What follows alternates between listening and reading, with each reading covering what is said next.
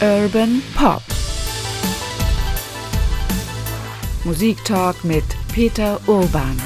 Wir sprechen heute über Taylor Swift und ihre Entwicklung und all das, was ihr Songschreiben eigentlich ausmacht. Wir reden hier wirklich über den erfolgreichsten Popstar der letzten 15 Jahre. Unfassbare Zahlen. Wir könnten einen Wirtschaftspodcast machen hier. Wie wenn ich Englischlehrer wäre, würde ich die Songs von Taylor Swift im Englischunterricht besprechen als Lyrik. Man hat das Gefühl, die kämpft an vielen Fronten. Sie hat zum Beispiel ja auch um ihre Musikrechte gekämpft. Ich denke, dass sie von Anfang an ihre Karriere in, im Griff gehabt hat. Dass sie immer das gemacht hat, was sie wollte. Reden wir über Musik mit Peter Urban, Musikjournalist, langjähriger Redakteur beim Norddeutschen Rundfunk und für viele die Stimme der Musik über viele Jahre, nicht nur im NDR-Hörfunk. Hallo Peter. Hallo Oke. Ich bin Oke Bandixen, Kulturredakteur bei NDR Info und heute reden wir über Taylor Swift, eine sehr erfolgreiche Musikerin, ein Superstar, vor allem in den USA, kommt aus der Country-Szene und war schon als Teenager dort sehr, sehr erfolgreich, hat sich dann aber immer mehr dem Pop zugewandt, schreibt viele Lieder selbst und hat sich von einem vielfach ja irgendwie inszenierten Star zu einer sehr engagierten, emanzipierten Künstlerin weiterentwickelt. Bis hin zu zwei außergewöhnlichen Alben im vergangenen Jahr. Peter, ich sag mal gleich zu Anfang ein Zitat von Taylor Swift selbst aus einer Dokumentation über sie. Die Dokumentation heißt Miss Americana und da sagt sie an einer Stelle, ein weiblicher Popstar muss sich 20 Mal in ihrem Künstlerleben wandeln, um erfolgreich zu sein. Gerade im Vergleich zu männlichen Kollegen. Hat sie recht? Also darüber habe ich ehrlich gesagt noch gar nicht so groß nachgedacht. Äh, kann aber gut sein, weil Frauen müssen sich erst immer beweisen in dieser angeblichen Männerwelt. Und da ist sie ja wirklich eine Vorreiterin. Sie hat ja richtig dann bewiesen. Äh, ich denke, dass sie von Anfang an ihre Karriere in, im Griff gehabt hat. Dass sie immer das gemacht hat, was sie wollte. Sie hat es durchgedrückt. Sie ist eine Frau mit großem Ehrgeiz, großem Willen. Hat aber früher, wie sie selbst sagt, immer mit dem Schwanz gewedelt, wie ein Golden Retriever. Hat äh, äh, es versucht, jedem recht zu machen, bis sie mal kapiert hat, ey, die machen doch sowieso, was ich will. Und dann schreiben sie es auf ihre Fahnen, die Männer. Aber ich kann auch ruhig sagen, ich habe das erreicht, wir Frauen haben das erreicht. Und insofern ist sie auch für die feministische Bewegung wirklich ein, ein tolles Beispiel, obwohl Feministinnen das wahrscheinlich gar nicht so sehen würden. Aber sie ist jemand, die ihr Geschäft ihre künstlerische Planung, ihre Karriere in der Hand gehabt hat, hat sich gewandelt ob das unbedingt sein musste, ja, in ihrem Fall ja, und zum Guten. Da waren manche Teile dabei, das mag man nicht so mögen, äh, aber jetzt zum Beispiel ist sie zu einer Ebene gekommen, aufgestiegen mit ihren letzten beiden Alben, die ist unvergleichlich und äh, beweist, dass sie eine große Künstlerin ist. Bevor wir mal darauf kommen, wo ähm, Taylor Swift herkommt und wie sozusagen das Ganze angefangen hat, habe ich ein Zitat aus, einem, aus einer Talkshow mit Jimmy Kimmel, glaube ich, der gesagt hat, du hast letztes Jahr zwei Alben gemacht, das ist ja unglaublich. Wahrscheinlich hätten wir dir auch die Herstellung oder die Entwicklung des Impfstoffes geben sollen. Das wäre noch schneller gegangen. Die scheint, die scheint unglaubliches Talent zu haben und unglaublich schnell zu sein mit vielen Dingen. Und hatte auch sehr viel Ruhe, eben keine Ablenkung durch irgendwelchen äh, sozialen Netzwerken Dreckskram, äh, Streitereien oder Affären, die sie abgelenkt haben. Sie ist seit drei, vier Jahren in einer festen Beziehung und das hat ihr anscheinend auch ziemlich gut getan. Aber wir reden hier wirklich auch noch, das sollte man auch gleich sagen, über den erfolgreichsten Popstar der letzten 15 Jahre. Äh, unfassbare Zahlen. Wir könnten einen Wirtschaftspodcast machen hier mit den Erfolgsbilanzen von Taylor Swift. Äh, über 200 Millionen äh, Tonträger verkauft, hunderte Millionen von Streams, 10 Grammys, Auszeichnungen ohne Ende. Und übrigens so viele äh, verkaufte Tonträger in einer Zeit, wo zum Beispiel die CD-Verkäufe komplett runtergegangen sind. Aber sie verkauft trotzdem. Also das zeigt eine besondere Treue, äh, Nähe von Publikum zum Künstler. Das ist nicht einfach so ein Produkt, das man nebenbei hört, sondern man äh, beschäftigt sich damit, man liebt es und kauft es deswegen. Nicht wie andere Popmusik, die wird gestreamt, aber großes Interesse hat man dran nicht. Das ist wirklich ein gravierender Unterschied und ein unfassbarer Erfolg in der gesamten Welt, natürlich besonders in ihrer Heimat damit wir mal einen Eindruck bekommen von dieser Musik und von der Bandbreite, die Taylor Swift über die vielen Jahre ihrer Karriere, wo sie ja noch selbst sehr jung ist, mitgebracht hat, haben wir ein bisschen Musik zusammengestellt davon.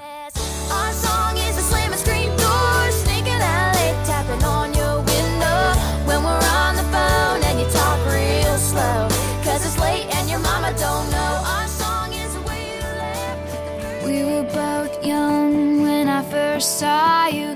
I close my eyes and the flashback starts. I'm standing there on a balcony in summer air. You come and pick me up, no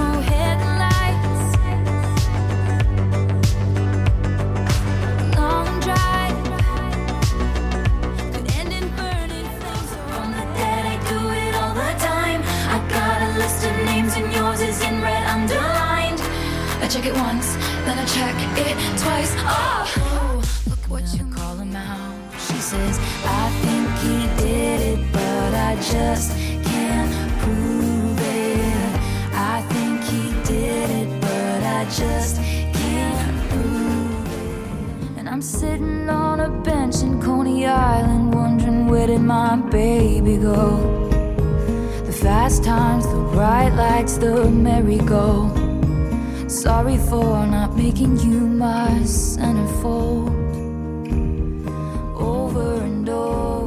Da denkt man, man hat mehrere Künstlerinnen gerade gehört über diese ganzen verschiedenen Stilrichtungen und auch mal Balladen und mal Tanznummern.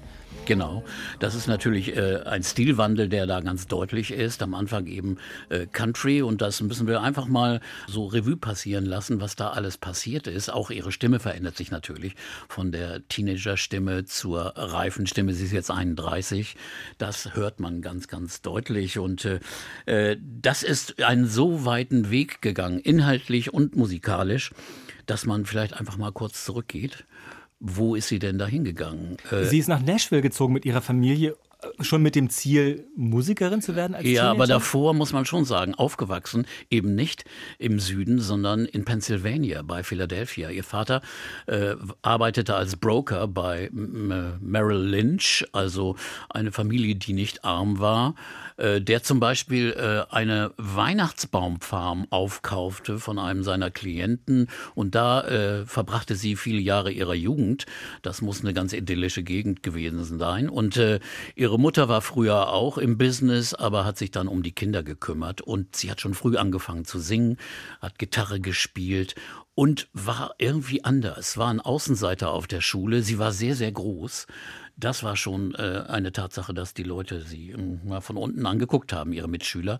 Und sie war jemand, die ging in Karaoke-Bars tagsüber, um Country-Songs zu singen, nachzusingen. Und das haben die anderen natürlich überhaupt nicht begriffen, weil in der Zeit, das war so Anfang der 2000er Jahre, da war natürlich äh, für die Kids äh, andere Musik wichtig, äh, R&B oder irgendwelcher Madonna-Pop oder dann fing Lady Gaga dann auch irgendwann an. Aber das war eigentlich untypisch, dass so jemand in Pennsylvania dann Country-Musik sang. Und sie war so äh, verbohrt eigentlich darin, dass sie die Mutter überredete, mit ihr nach Nashville zu fahren. Und sie hat sich dann vorgestellt, vorgestellt bei verschiedenen Verlagen und Firmen und äh, hat dann auch einen Vorvertrag bekommen, einen Ausbildungsvertrag bei RCA, bei der Plattenfirma und fuhr dann immer so alle paar Monate runter nach Nashville. Das wurde dann wohl zu anstrengend und dann äh, ist die ganze Familie dahin gezogen. Das muss man sich auch mal vorstellen. Das passiert ja auch nicht immer. Die Eltern haben wohl das Talent auch gewürdigt, erkannt und alles getan, um sie zu fördern. Der Vater ließ sich versetzen in das Merrill Lynch Büro in Nashville und sie lebten irgendwo dann am See bei Nashville. Also schlecht ging es ihnen wahrlich nicht. Es ist kein Künstler, der aus der Gosse kam. Und dann, dann hat sie da eben äh, weitere Auftritte gemacht, hat Demos aufgenommen und äh, hat aber dann, dann wurde sie schon wieder ungeduldig. Sie ist jemand gewesen, glaube ich, der immer unbedingt jetzt gleich erreichen wollte, was in ihrem Kopf war. Und äh, das dauerte ihr zu lange mit diesem Ausbildungsvertrag. Und sie spielte bei einem Showcase in einem Café in Nashville. Und da sah sie der Chef einer neu gegründeten Plattenfirma. Und der hat sie sofort unter Vertrag genommen. Die Firma existierte praktisch noch nicht. Und die ersten Platten, die mussten äh, äh, die Mutter von Taylor und Taylor selbst eintüten und an die DJs verschicken, weil die Firma noch nicht funktionierte. Aber, aber es passierte was. Es erschien dann ihr erstes Album. Eigentlich muss man noch mal kurz zurückgehen zu ihrem Namen. Taylor, James Taylor war der Grund dafür, dass ein Mädchen Taylor heißt. Und das ist ja schon ein gutes Zeichen, würde ich sagen.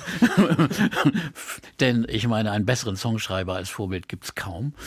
Und äh, wo wir von ihren Vorbildern sprechen, das waren Country-Sängerinnen wie Faith Hill äh, aber auch andere, die sie, die sie bewundert hat und äh, äh, dann zum Beispiel die Dixie Chicks, Shania Twain war ein ganz großer Einfluss für sie und Trisha Yearwood, aber eben auch eine Sängerin, die eher aus dem Pop kam, wie Carly Simon. Und da war es besonders das Lied You're So Vain, ihr absolut äh, beliebtestes Lied, das sie eben auch geschrieben habe über einen, über einen sehr eitlen Lover und Popstar, den sie äh, da mal, mit dem sie anscheinend eine Affäre hatte. Und das Lied hatte Taylor später mit Carly zusammen auf der Bühne äh, gesungen und dann hat Carly Simon äh, Taylor verraten, wer dieser Künstler eigentlich war. Wir wissen es immer noch nicht. Na, ich weiß ja, die Popwelt rätselt ja. ja, ist es Warren Beatty gewesen oder ja. ist es Mick Jagger gewesen, der ja sogar Nee, der singt ja, der singt ja sogar mit in dem ja. Song. Insofern, der war es, glaube ich, nicht. Aber jedenfalls äh, schon äh, ein Song, der eine Geschichte erzählt. Und das ist für Taylor Swifts äh, Arbeit unheimlich wichtig. Ihre Songs erzählen Dinge, erzählen Geschichten aus dem Leben. Äh, am Anfang war es Teenage-Leben ein Künstler, der zwar nur 15 oder 16 Jahre alt ist, der aber so brillant über das Leben als Freshman in der Highschool erzählt und äh, auch mit schönen Bildern die Atmosphäre und die Sorgen und Ängste und den Liebeskummer und all die Dinge, die im Schülerleben passieren, beschrieben hat, äh, hat es eigentlich selten gegeben. Also sowas ist wirklich originell und einmalig. Ich finde aber erstaunlich daran ist ja, also ganz vieles ist sehr, sehr erstaunlich an dieser Karriere und an dieser äh, Künstlerin, aber ähm, dass sie in so jungen Jahren auch dann so gelassen wurde. Ich meine, sie hat ihre Songs selbst geschrieben, sie singt sehr schön, sie ist mhm. sehr hübsch und das ist trotzdem, sie ist kein naja, natürlich ist ein bisschen Inszenierung auch immer dabei, aber man hat nicht das Gefühl, sie ist in dem Sinne ein totales Produkt, das irgendwie, ich sag mal, in so eine Richtung wie Britney Spears gedreht wird oder irgendwo so vermarktet wird und auch so ein bisschen einer Öffentlichkeit vorgeführt und vorgegaukelt wird. Genau, oder? das ist nämlich sehr, sehr wichtig. Sie, man denkt ja immer, wenn jemand so erfolgreich ist, dann ist es nur Marketing, nur ein Produkt, das irgendwie gemacht worden ist von irgendwelchen Managern. Nein, hier brauchte man diese Frau, dieses Mädchen, das zwar blonde Haare hatte, groß war, Locken, äh, auch nicht schlecht aussah, aber die hatte dieses Talent und diese Leidenschaft und das war extrem wichtig. Sie war eben ein, kein Produkt, nicht äh, aus einer Manufaktur hergestellt, Industrieprodukt, denn die Popindustrie war ja schon sehr lebendig. Sie ist auch eine der wenigen, die nicht aus diesem Filmbusiness gekommen ist, also von Fernsehserien wie Nickelodeon oder Disney, wie viele ihrer Kolleginnen, wie Miley Cyrus oder, oder dann auch Selena Gomez oder äh, Ariana Grande, die sind alle aus Fernsehserien praktisch zu großen Stars geworden. Nein, äh, Taylor ist es wirklich durch ihre Songs und durch ihre Auftritte und durch ihre künstlerische Überzeugung äh, dazu gekommen. Das ist also extrem wichtig eigentlich. Wir sollten einen kurzen Moment verweilen bei dieser Country-Szene, die ja aus Deutschland vielleicht gar nicht so scharf betrachtet wird. Ähm, da gibt es ja in der Tat, du hast ja schon ein paar Namen genannt, Shania Twain beispielsweise oder Trisha Yearwood und äh, Leanne Rimes beispielsweise auch, also starke Songschreiberinnen, starke Persönlichkeiten, die ja auch in Richtung Country Pop äh, oft produziert haben. Ich erinnere mich daran, dass wir auch im NDR Shania Twain äh, viel gespielt ja. haben, diese großen Hits auch gespielt haben. Ähm, hat sie sich an denen orientiert? Da will ich aber noch eine Frage dran anhängen. An nämlich diese, diese Szene, die ja als sehr konservativ angesehen wird. Ist das eigentlich richtig? Also es war früher eine Musik, dass man mal sagen, Country-Musik, der Blues des einfachen weißen Mannes. Also es, es war eine Folkmusik, die praktisch zu einem eigenen Stil wurde. Sehr, sehr einfach, sehr gerade. Äh, am Anfang ging es da um Cowboy-Romantik, das ging aber auch um Herzschmerz und die üblichen Themen.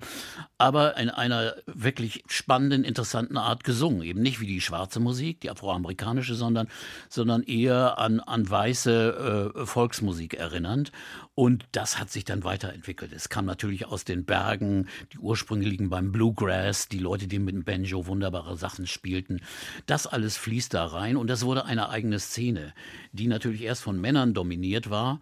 Äh, da gab es die großen Künstler Hank Williams, Merle Haggard oder dann der große Johnny Cash, den, sagen wir mal, traditionellen Bereich, aber auch Frauen, die, die äh, bekannt wurden. Und äh, da gibt es natürlich äh, Songs wie äh, Stand By Your Man, äh, die ein Frauenbild äh, porträtierten, das sehr traditionell war.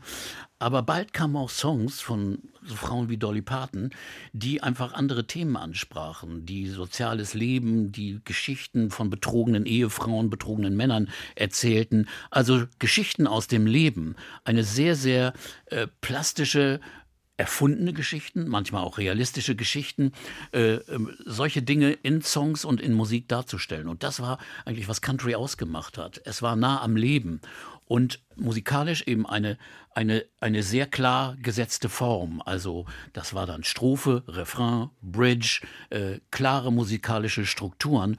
Und da kann jemand, der jung ist, äh, wunderbar drin erzählen. Das ist ja genauso, als wenn du jetzt irgendwie Folksongs lernst. Äh, bei uns ist die Volksliedtradition natürlich vollkommen zerstört gewesen durch die Nazi-Zeit, aber sonst hätten wir auch so eine Tradition, dass man solche Lieder singt. Und so muss man das vergleichen mit Country-Songs. Und da kann man üben und kann versuchen, in diesem Format dann eigene Geschichten zu erzählen. Und insofern war das Vorbild sehr, sehr wichtig und auch irgendwo logisch, dass Taylor dahin gegangen ist. Aber schon ungewöhnlich für so ein kleines weißes Mädchen, das da in Nashville auf einmal groß wird äh, und äh, auch noch so erfolgreich wird. Aber Country war als Stilart wichtig für sie, aber von Anfang an war es eher auch Country Pop. Es war immer so arrangiert, dass ihre Balladen erinnerten mehr an Folksongs, aber die schnellen Nummern, die erinnerten eher an Main Mainstream Pop und Rock der 90er. Das war auch manchmal ein bisschen sehr konservativ und ein bisschen, naja, altmodisch arrangiert und aufgenommen. Das ist so der Stil, in dem äh, Country Pop damals äh, sich anhörte. Und äh, genau diese Bühne und diese Basis, diese Startrampe hat Taylor Swift perfekt genutzt. Kannst du dich erinnern, wann dir das erste Mal Taylor Swift aufgefallen ist? Ich meine, bei deiner Sendung jede Woche ist ja so, dass du neue Musik vorstellst und dann auch Platten anhörst, Songs anhörst, Vorschläge bekommst von Firmen. Wann ist sie dir aufgefallen? Kannst du dich daran erinnern? Ich glaube erst bei der zweiten Platte, bei Fearless, im Jahr 2008. Im ersten habe ich das registriert und äh, das war dann die Geschichte, dass es ungewöhnlich war, dass da ein Mädchen in den Süden ging und so Songs machte und dann erfolgreich wurde, sehr, sehr früh und im jungen Alter in der Country-Szene. Aber ich selbst habe dann, glaube ich, erst Fearless und mit den großen Songs, die dann da auf Fearless waren, immer noch übrigens ihr erfolgreichstes Album, wenn man die Plattenverkäufe nimmt, natürlich über einen langen Zeitraum. Das ist ja mittlerweile schon fast 13 Jahre. Äh, und das äh, ist mir damals aufgefallen. Und was einfach auffällt, ist die Qualität des Songschreibens. Albums.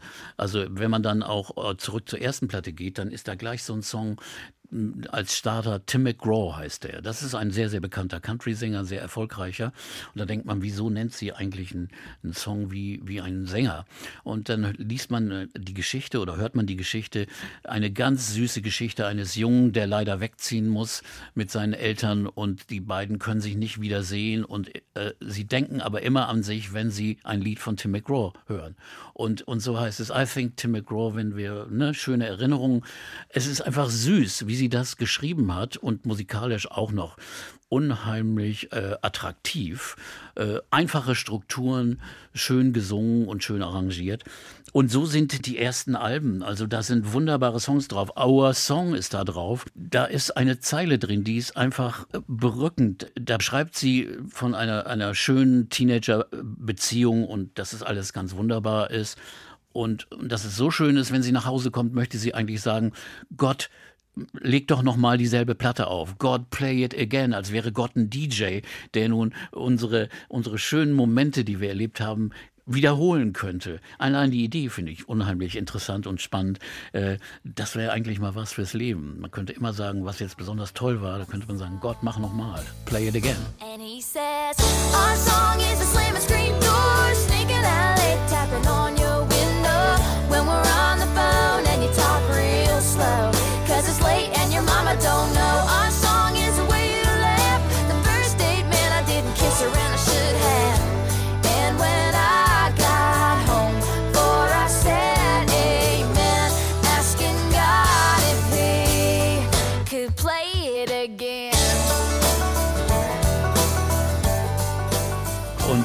solche kleinen Ideen sind drauf, aber Ein Song zum Beispiel schon auf der ersten Platte, The Outside. Da geht's äh, ein Mädchen, das große Probleme hat, das bulimische Probleme hat. Und das schon als Thema auf der ersten Platte äh, in einem Album über das Teenagerleben der Klasse 8 oder 9. Diese Themen kamen schon davor in einer Art Song und nicht äh, plakativ, sondern ganz sensibel in einen Song eingebaut. Oder auch ganz brutale Lieder wie in Anführungsstrichen brutal Picture to Burn. Sie redet da über einen Jungen, der sie verlassen hat, der sie betrogen hat und so. Jetzt will ich nur noch sein Bild verbrennen.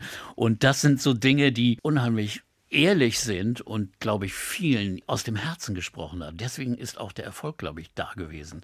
Sie hat die Leute sofort gebunden. Sie hat eine unglaubliche Anhängerschaft gefunden, äh, die sich genau wiederfanden in der Art Songs und den Texten, die sie geschrieben hat. Hm, sie sagt immer selbst, und das wurde ihr zum Teil vorgeworfen, aber ich finde es eigentlich entkräftet, weil sie es selbst auch so sagt, sie hätte aus ihren Tagebüchern die Songs genommen. Also ein bisschen das vertont. Das sagt man jetzt oft auch also als Formel, mhm. der vertont ja nur seine Tagebücher.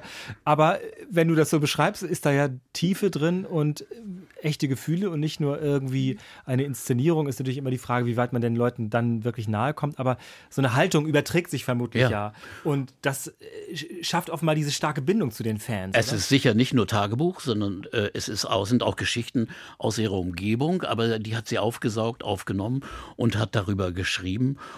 Oft sind es auch traurige Geschichten. Sie ist also bekannt geworden für ihre vielen Break-up-Songs. Also äh, ein junges Mädchen hat natürlich verschiedene äh, Romanzen, äh, äh, Flirts und jedes Mal schrieb sie dann einen Song darüber. Und ihr wurde sogar vorgeworfen, was machst du eigentlich mal, wenn du glücklich bist? Kannst du dann überhaupt noch einen Song schreiben? und da hat sie dann drauf ge gesagt, ja, ich weiß es wirklich nicht, weil ihre besten Songs waren wirklich über Betrug, äh, über Lügen, über Schmerz, über Liebeskummer. Es ist ihr aber gelungen später. I remember when we broke up the first time saying this is it I've had enough. Cause like we hadn't seen each other in a month. When you said you needed space what? Then you come around again and say baby I miss you and I swear I'm gonna change. Trust me remember how that lasted for a day. I say I hate you we break up you call me I love you. Ooh.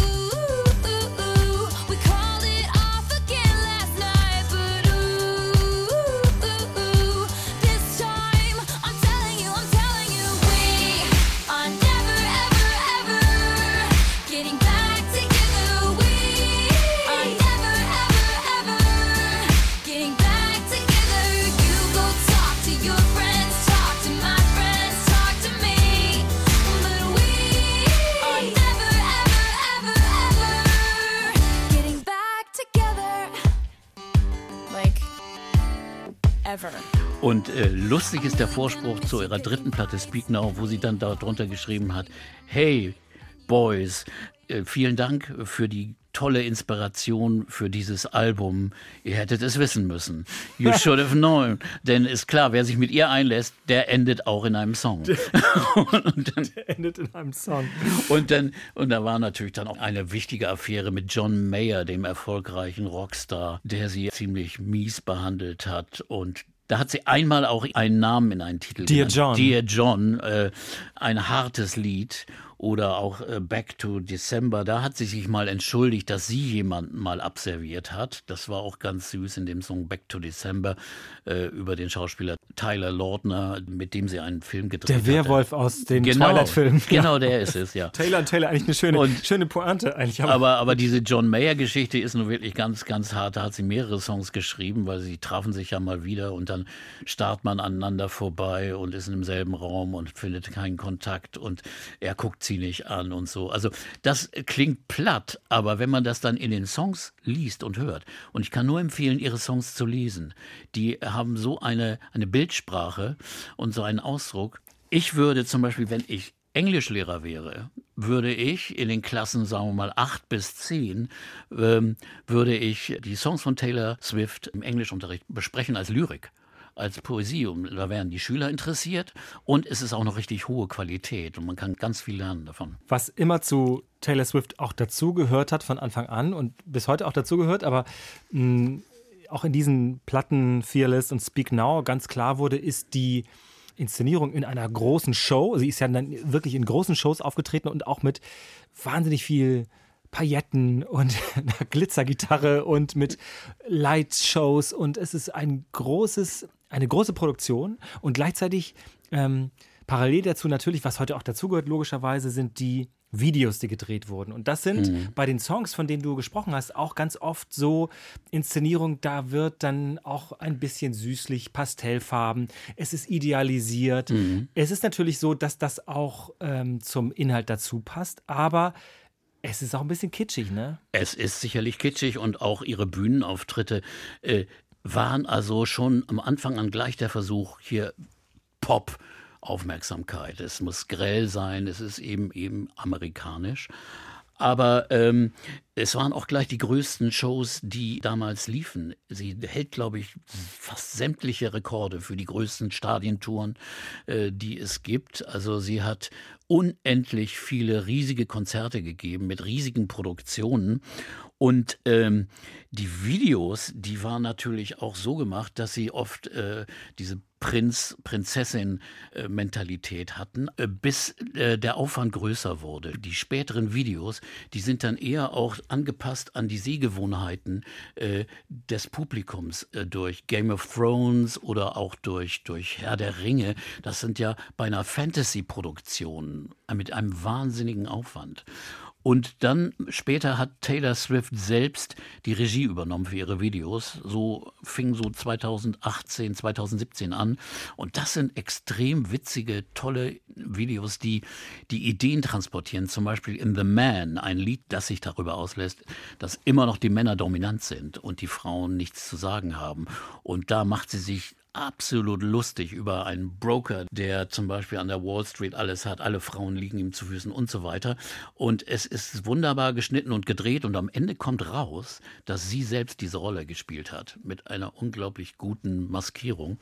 Oder das, das Video zu You Need to Calm Down, in dem auch Katy Perry, mit der sie eigentlich einen langen Streit hatte, die sich dann versöhnt haben und die beiden spielen dann eine Rolle in diesem, in diesem Video, wo ich glaube, Katie ist in einem Hamburger-Kostüm und sie in irgendeinem Hotdog-Kostüm. Es ist saukomisch und es geht darum, äh, dass man äh, die äh, Auswirkungen der sozialen Netzwerke beschränken soll, dass man sich mal ein bisschen beruhigen soll und Hass und Lügen nicht so verbreiten sollte wie in den Netzwerken. Das ist auch ein Hauptthema von Taylor gewesen in den letzten fünf Jahren, weil die da sehr, sehr viele Probleme mit einem gewissen Kanye West hatten und Kim Kardashian, die die, oft äh, Lügen verbreitet haben. Da gab es Streits und Provokationen und unnötige Hasstiraden im Netz, auch vom Publikum dann. Unnötiger Quatsch, über den sie dann aber auch mit eigenen Songs und guten Antworten äh, reagiert hat. Bevor wir auf diesen Streit vielleicht noch mal kurz eingehen, Taylor Swift war beim Deutschen Radiopreis hier in Hamburg. Richtig. Und ähm, da haben sie viele noch nicht so richtig gekannt. Ich zugegebenermaßen auch nicht. Und ähm, ich weiß trotzdem, dass das eindrucksvoll war. Da bist du vermutlich gewesen. Da bin ich gewesen, saß ungefähr fünf Meter von der Bühne weg. Und sie kam, äh, das war die Zeit, als sie rein Pop machte. Shake It Off war der Song. Und der hatte eine Choreografie und da waren Tänzer und, und sie in einem Art in einem Hosenanzug, extrem groß. Ich dachte, mein Gott, ist die groß. Extrem lange Beine. Und äh, hohe, Schuhe, hohe Schuhe. Hohe Schuhe auch noch und sie tanzte und, und sang sehr überzeugend, aber das ist sowieso nie eines meiner Lieblingslieder gewesen. Eben aus einer Zeit, wo Pop herrschte. Das war das Album äh, 1989, genau, 1989. Und äh, ja, das war beeindruckend, dass da so ein Weltstar, ich meine, die war damals schon der erfolgreichste Popstar der Welt. Und die kommt einfach zum Radiopreis hier. Und da sitzt man da und guckt sich das an. Dieser Streit mit Kanye West hat begonnen bei einer Preisverleihung, ähm, wo sie ausgezeichnet wurde und er, ist, hat irgendwie die Bühne gekapert und hat dann irgendwie, ich weiß gar nicht, ob er das Mikrofon weggenommen hat oder ob er ein eigenes hatte. Auf jeden Fall hat er dann gesagt, Beyoncé hat aber das tollste Video des Jahres gemacht. Ja, und das war sehr blamiert im Grunde. Da. Das, das ging um das ja, Video Music Awards, war das 2009. Und äh, ich weiß gar nicht, ob er ein Mikro hatte. Wenn er ein Mikro gehabt hat, dann ist das ja eine inszenierte Nummer gewesen.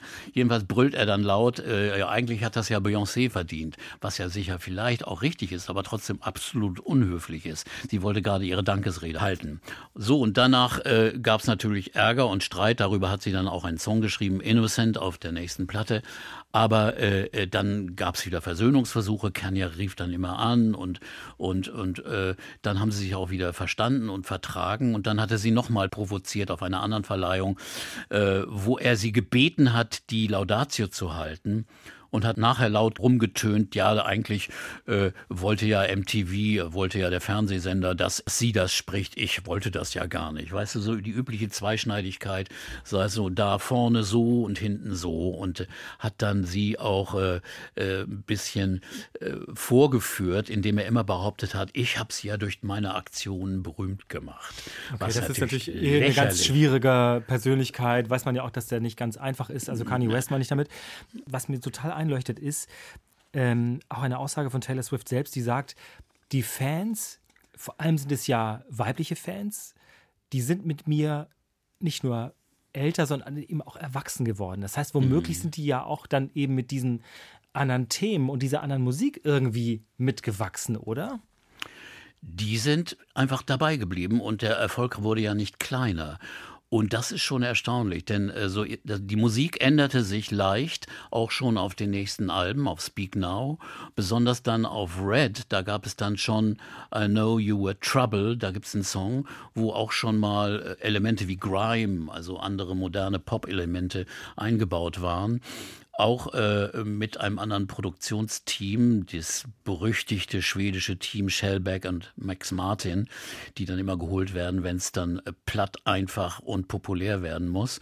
Und äh, das war einfach modern. Sie wollte unbedingt dahin. Sie wollte eben raus aus dieser Ecke, die ihr Riesenerfolg brachte, aber trotzdem wollte sie sich erweitern, stilistisch. Man muss aber sagen, die Qualität der Songs blieb eigentlich immer gleich, nur das Art des Arrangements wurde anders. Bei den Uptempo-Songs auf den Pop-Alben zeigt sich dann auch textlich eine Änderung. Du hast nicht mehr so viel Platz, so viel zu erzählen, wie du in einem Country-Song hast. Da kannst du immer in mehreren Strophen immer ge ganze Geschichten erzählen. Das fällt dann auf einen Pop-Song, wo es nur um einzelne Phrasen geht, nicht mehr so ganz einfach. Aber im Grunde gab es Balladen und ruhige Songs auf den neueren Pop-Alben, die trotzdem gut waren. Es war wirklich ein, ein musikalischer Bruch, wo ich dann am Anfang schon überrascht war. Also auch in der Konsequenz. Sie hat zum Beispiel auch mal versucht zu rappen, was ich nicht so gelungen fand, aber es gab andere sehr, sehr attraktive Popnummern, die, die modern klangen und das Publikum es mitgemacht hat, sogar ihren Erfolg noch erweitert hat, eben ein Publikum erreicht hat, das sich sehr selbst geschmacklich geändert hat, weil damals war ja dann auch RB und andere Pop-Produktionen Pop immer erfolgreicher. Da musste äh, das Publikum, hat sich dann auch im Geschmack verändert und da ist Taylor nicht nachgezogen. Sie ist mitgegangen, sie ist mutig dahingegangen. Sie hätte auch in dem Erfolgsrezept äh, bleiben können äh, mit Red, ihrem schönsten Album eigentlich, und äh, dann danach 1989. Da war schon also eine große Änderung zu hören. Und äh, aber die größte Qualität, das ist immer sehr spannend, was das Publikum eigentlich mag. Es gibt dann immer Abstimmungen des Publikums. Was ist nun das schönste Lied von Taylor Swift? Und da kommt immer bei allen Abstimmungen ein Lied, und das sollten wir uns unbedingt anhören oder jedenfalls anspielen. All Too Well heißt das vom Album Red. Eine unglaublich schöne Ballade und das ist eigentlich der Kern der Qualität von Taylor Swift.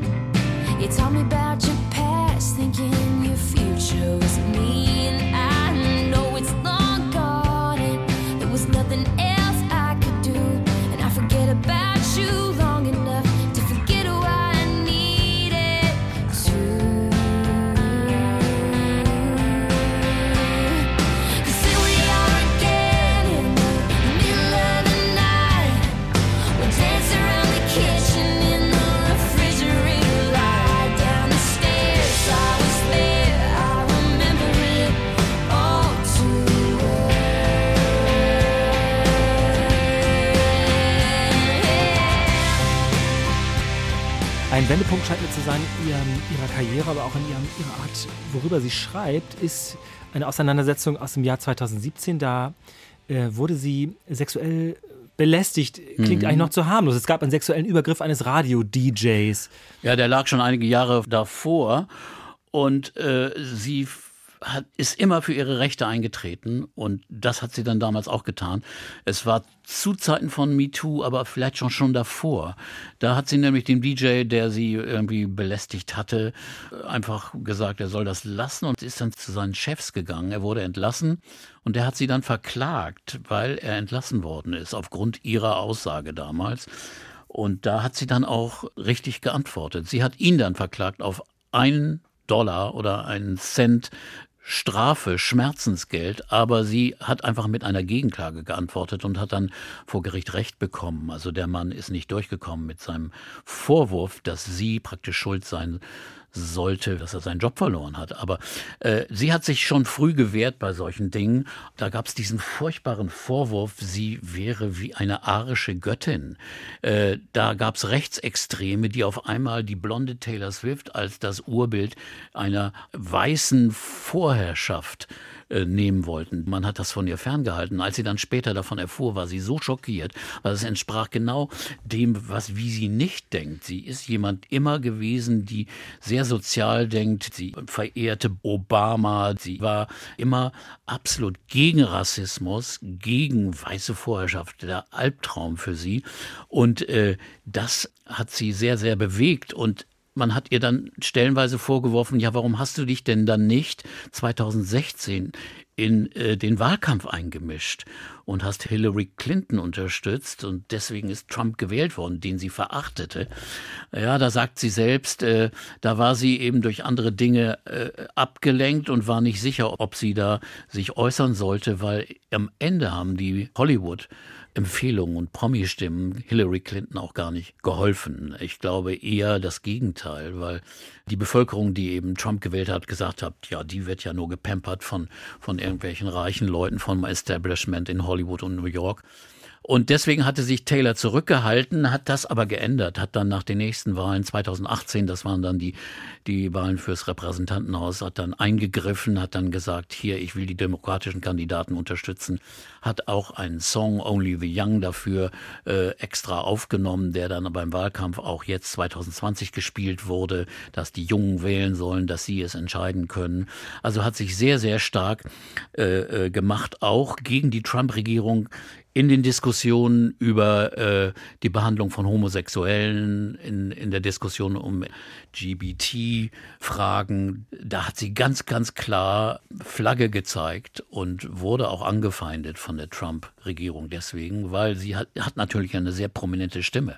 Ich finde, das ist durchaus sehr, sehr bemerkenswert. Eine so, so erfolgreiche Künstlerin, ein so großer Popstar, die natürlich in der Tat auch so ein bisschen der Treibstoff für die heute ja Social Media äh, Plattformen, aber auch natürlich für so Klatschblätter ist.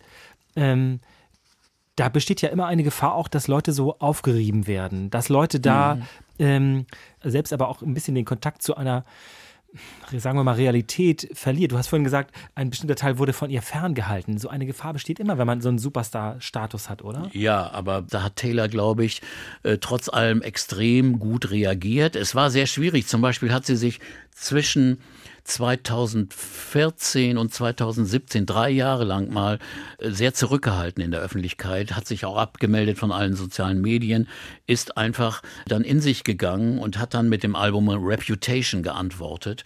Und da ist ganz interessant, dass sie ganz bewusst dann mal in einem Prolog geschrieben hat, wir denken, wir kennen jemanden auch aus den sozialen Medien, aber die Wahrheit ist, dass wir nur die Version von unserem Gegenüber kennen, die der uns zeigen will. Und sie warnt hier davor, schon äh, in diesem Album Reputation, das war also im Jahr 2017, dass die Leute vorsichtiger sein sollen, vorsichtiger umgehen sollten mit solchen Medien, weil sie auch den falschen Eindruck von jemandem bekommen und dadurch mit Hass und Lügen reagieren und das die menschliche Kommunikation komplett zerstört. Also da hat sie früh gewarnt und hat dann auch in ziemlich harten Songs auf dem Album geantwortet gegen all diesen Trash, den sie da erdulden musste und äh, hat gleichzeitig ihr Leben, das früher ja das Leben in Nashville von einer jungen Country-Sängerin war, nun geändert, indem sie die New Yorkerin ist, die äh, über ihre kleinen Abenteuer oder Romanzen berichtet, in einem, einem ganz anderen Stil, aber immer ehrlich und mit wunderschönen Bildern. Also da gibt es Songs, die sind einfach hinreißend, andere sind sehr hart, auch musikalisch so produziert, ganz bewusst. Und das hat sie auf diesen Alben eben gerade Reputation gemacht. Äh, da gibt es also äh, Songs wie ähm, Look What You Made Me Do und Dinge, die, die also deutlich sagen, auch äh, manche auch Bad Blood, zum Beispiel auch mit der Hilfe vom Rapper Kendrick Lamar, der im Video eine wunderbare kleine Tirade auch äh, ablässt. Äh, also sie hat das stilistisch, musikalisch genutzt, um, um diese Diskussion öffentlich zu führen. I don't like your little games. Don't like your tilted stage. The role you made me play the fool. No, I don't like you. I don't like your perfect crime. How you laugh when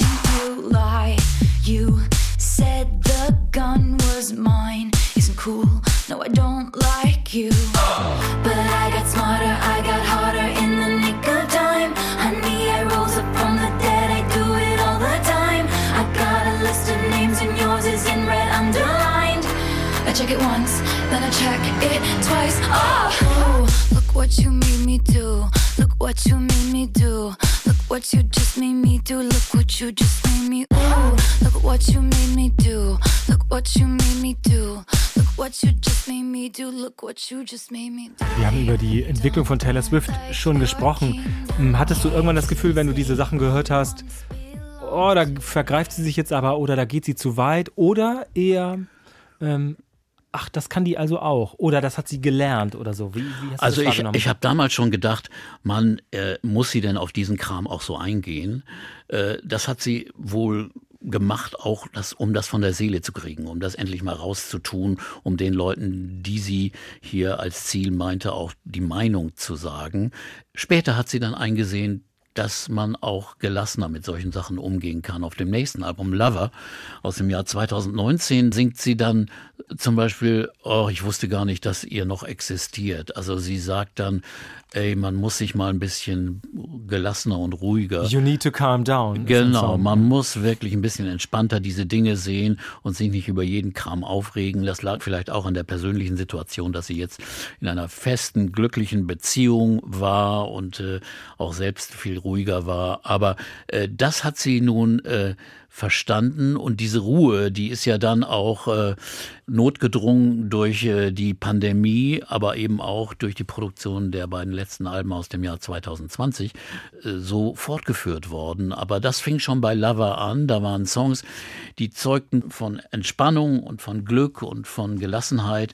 Und äh, das äh, zeigt auch, dass sie selbst ihre Meinung auch da ein bisschen gewandelt hat. Dass sie, glaube ich, schon meint, sie hätte auch Fehler begangen in der Art, wie sie hin und da reagiert hat und zu hart reagiert hat. Bevor wir auf diese beiden besonderen äh, Alben aus dem vergangenen Jahr eingehen, ähm, wollte ich noch auf einen weiteren Streit. Man hat das Gefühl, die kämpft an vielen Fronten. So, du hast dich ja gesagt, die hat sich eingesetzt und die hat Engagement bewiesen. Sie hat zum Beispiel ja auch um ihre Musikrechte gekämpft. Und sie hatte, äh, um das nochmal äh, klar zu machen, sie hatte ja als, als junges Mädchen einen, einen Plattenvertrag über, ich glaube, sechs Alben. Die waren dann natürlich irgendwann voll. Und dann hat sie aber ähm, damit gebrochen und versucht seitdem na, wie soll ich sagen, nicht die Rechte zurückzubekommen. Sie nimmt die ersten Alben, das ist ja eine total erstaunliche Geschichte. Sie nimmt diese ersten Alben nochmal auf. Unglaublich eigentlich. Ja, eigentlich eine seltsame Sache. Ihr erster Vertrag mit dem Label Big Machine, äh, das Label, das sie praktisch äh, gemacht hat. Denn ohne den Erfolg von Taylor Swift hätte das Label nie so einen Erfolg gehabt. Dieses Label äh, hatte nun keinen Vertrag mehr. Das lief nach sechs Alben, wie du sagtest, aus. Taylor wollte die Rechte an ihren Alben kaufen, und zwar die Masterbänder, um selbst Kontrolle zu haben. Und da hat der Chef des Labels Big Machine die Rechte einfach an einen Medienmanager verkauft, den Manager von Justin Bieber und anderen, äh, Scooter Brown, eine, sagen wir mal, eher schillernde Persönlichkeit. Und äh, da war Taylor nun so beleidigt und sauer, dass sie sagte, okay, dann nehme ich also die Alben nochmal auf. Es ging nämlich um Folgendes. Sie, sie fragte dann auch Scooter Brown, kann ich denn einfach dann von dir die Rechte abkaufen? Und da hat der gesagt, ja, kannst du, aber dafür musst du mir ein anderes neues Album geben, also im Austausch. Und da hat sie gesagt, das ist ja wohl ein Witz. Ich habe jetzt einen neuen Vertrag mit einer großen Firma und habe einen neuen Deal und möchte nur einfach die Kontrolle über mein Produkt haben. Und da hat er gesagt, nö, weil er verdient natürlich immer noch mächtig daran und wollte angeblich ihr auch verbieten, für öffentliche Aufführungen die Rechte, den Song zu singen, zu nehmen, was ich nicht so ganz verstehen kann. Man kann doch jeden Song singen, den man will, öffentlich. Okay, da gab es Streits, ätzende, nervige Streits, die sie sehr belastet hat. Auch darüber hat sie hin und da Songs geschrieben, äh, zum Beispiel Mad Woman auf äh, den äh, neueren Alben hat sie gesagt, ihr habt mich zur verrückten Frau gemacht. Die Hexe bin ich ich nicht, das habt ihr gemacht und ihr werdet sehen, was ihr davon habt. Also sie will ihre Rechte durchsetzen und das ist auch wirklich ein starkes Zeichen hier, dass da jemand mal sitzt und sagt, ich bin in Kontrolle von meiner Musik. Das war ja immer das Problem von Popkünstlern, dass sie von Plattenfirmen, von Managern ausgenutzt wurden und eigentlich nicht ihre Rechte nutzen konnten großartig auch ihre, ihre Position im Kampf mit den Streamingdiensten weil äh, Spotify zum Beispiel nicht so viel zahlen wollte für Künstler, denn die haben ja immer sehr, sehr kleine geringe Honorare für die Künstler, wenn ein Song gestreamt wird, hat sie drei Jahre lang ihre Alben einfach von Spotify abgemeldet. Die konnten da nicht gestreamt werden, bis dann endlich dann wieder eine Einigung kam oder mit, mit dem anderen Streamingdienst Apple Music, der oft für Neukunden drei Monate Gratis-Nutzung anbietet. Und für diese drei Monate sollten auch die Künstler dann kein Geld kriegen. Also ein Marketingtrick der Firma wird dann auf dem Rücken der Künstler ausgebadet. Und da hat sie sich hingestellt und gesagt, nein, das macht ihr nicht. Und dann hat Apple das auch widerrufen. Sie hat ihre starke Position, die sie als erfolgreichste Künstlerin der Welt hat, eben genutzt. Und das fand ich sehr, sehr beeindruckend. Ist die eigentlich gut angesehen in Musiker- und Musikerinnenkreisen? Mögen Kolleginnen und Kollegen sie? Ich meine, ich weiß, dass sie mit vielen zusammengearbeitet hat. Du hast es ja auch schon zum Teil erwähnt. Mit wem wird sie dafür anerkannt, dass sie sich für diese Rechte so einsetzt? Also sehr. Äh, zum Beispiel nicht nur menschlich oder auch musikalisch. Jedenfalls Paul McCartney ver verehrt sie ganz, ganz stark. Die beiden haben einen sehr guten Kontakt und äh, auch Paul McCartney sagt, das ist wirklich eine, eine der besten Songschreiber, die es je gegeben hat. Und sie wird überall, glaube ich, sehr, sehr geschätzt und besonders auch in ihrer Rolle, wenn sie hier als Spokeswoman praktisch dasteht, die wirklich sich nicht nur um sich kümmert, sondern auch um andere. Das ist ganz wichtig. Da wird sie, glaube ich, sehr äh, gesehen als, als, als Vorbild auch von anderen Künstlern.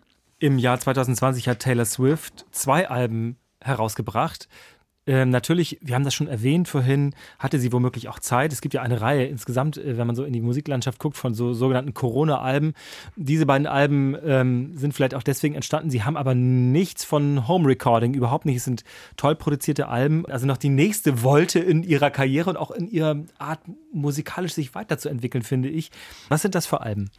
Ja, das Interessante hier ist, dass sie sehr stille Alben sind, sehr, sehr ruhig, ein bisschen melancholisch, äh, sehr folknah, nah an Folkmusik, sehr intim und ähm, es ist praktisch eine Fortsetzung von dem Song, den wir vorhin gehört haben, All Too Well. Eine amerikanische Kritikerin hat geschrieben, also stellen Sie sich vor, äh, Sie haben All Too Well und das 16 Mal. Dann äh, kommen Sie auf den Ton, den so Folklore bietet. Und All Too Well war ja noch traditionell arrangiert. Und das jetzt in diesem spannenden neuen Arrangement mit ihren neuen äh, Co-Musikern. Dazu eine Sanftheit.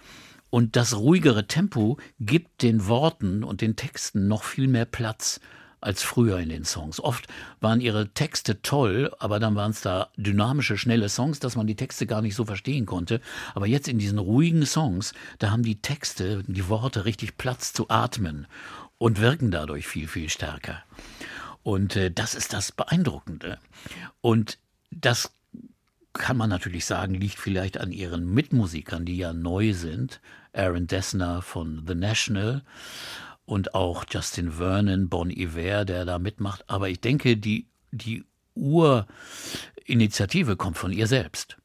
Sie war zu Hause. Ich meine, ihr letztes Album war erst 2019 veröffentlicht. Normalerweise macht sie mindestens zwei Jahre Pause. Und geht auf Tournee wahrscheinlich oder Genau, so. Ja. Tournee fiel aus und da dachte ich, ja, ich, ich muss jetzt schreiben und hat also alles aufgeschrieben auch eben nicht nur Persönliches, sondern auch Geschichten aus ihrer Familie, Geschichten und Mythen von anderen Leuten, aus Büchern. Äh, sie, sie zitiert viel mehr, also ihre gesamte Welt erweitert sich hier in den Texten zu diesen beiden Alben, Folklore und Evermore.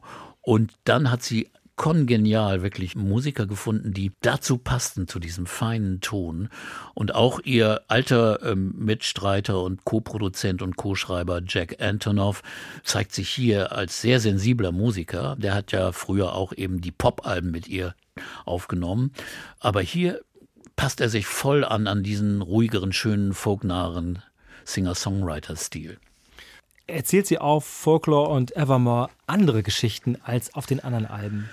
Ja, es sind oft Erinnerungen, auch in der Familie selbst. Es sind erfundene Geschichten, kleine äh, Dreiecksgeschichten zum Beispiel, eine Dreiecksbeziehung, die in, aus drei verschiedenen Blickwinkeln erzählt wird, also von dem Mann und von den beiden Frauen in verschiedenen Songs. Das ist besonders spannend.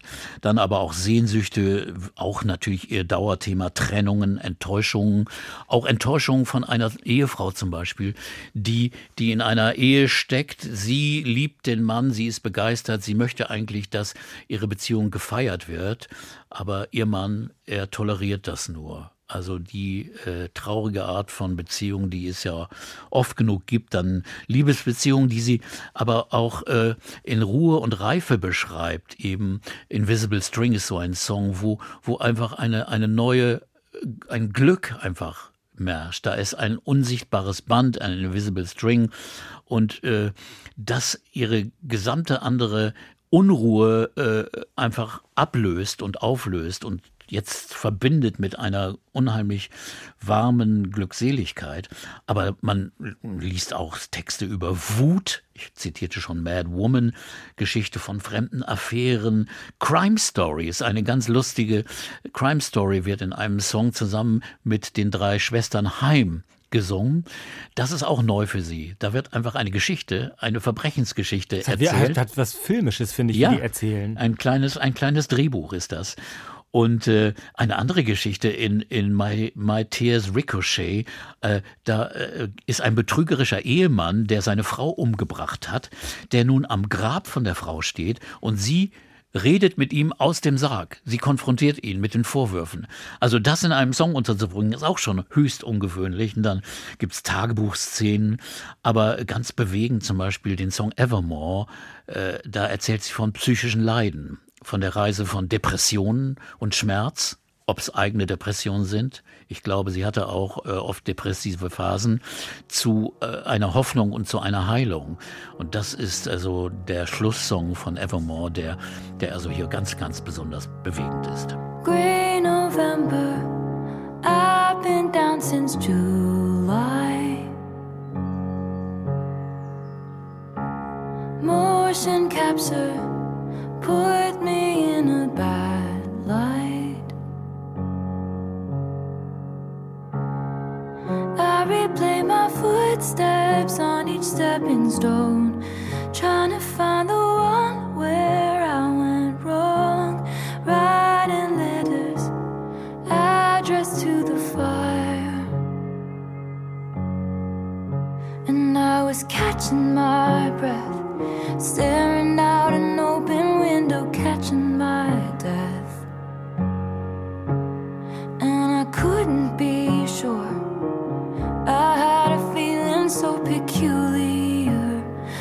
This pain would be forevermore. Hey,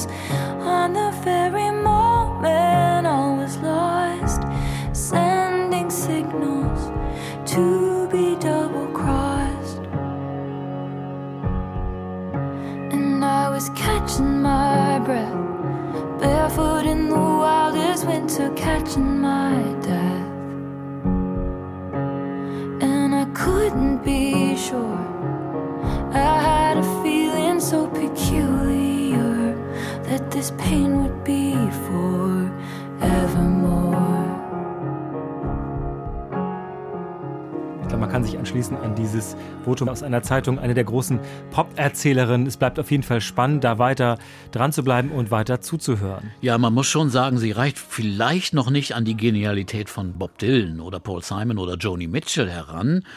Aber in der Musikszene der letzten 15 Jahre ist sie kaum zu übertreffen. Und äh, wie gesagt, als Englischlehrer würde ich sie zum Thema nehmen und vielleicht nicht irgendwelchen alten äh, Poeten oder Schriftsteller.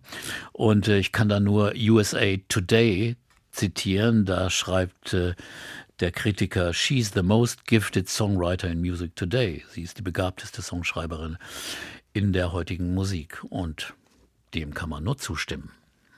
Wir haben heute über Taylor Swift gesprochen. Vielen Dank, Peter. Danke, Uke. Wem das gefällt, was wir hier machen, der ist herzlich eingeladen, uns gut zu bewerten auf den Podcast-Plattformen. Viele Sterne anklicken. Ihr wisst das schon, wie das geht.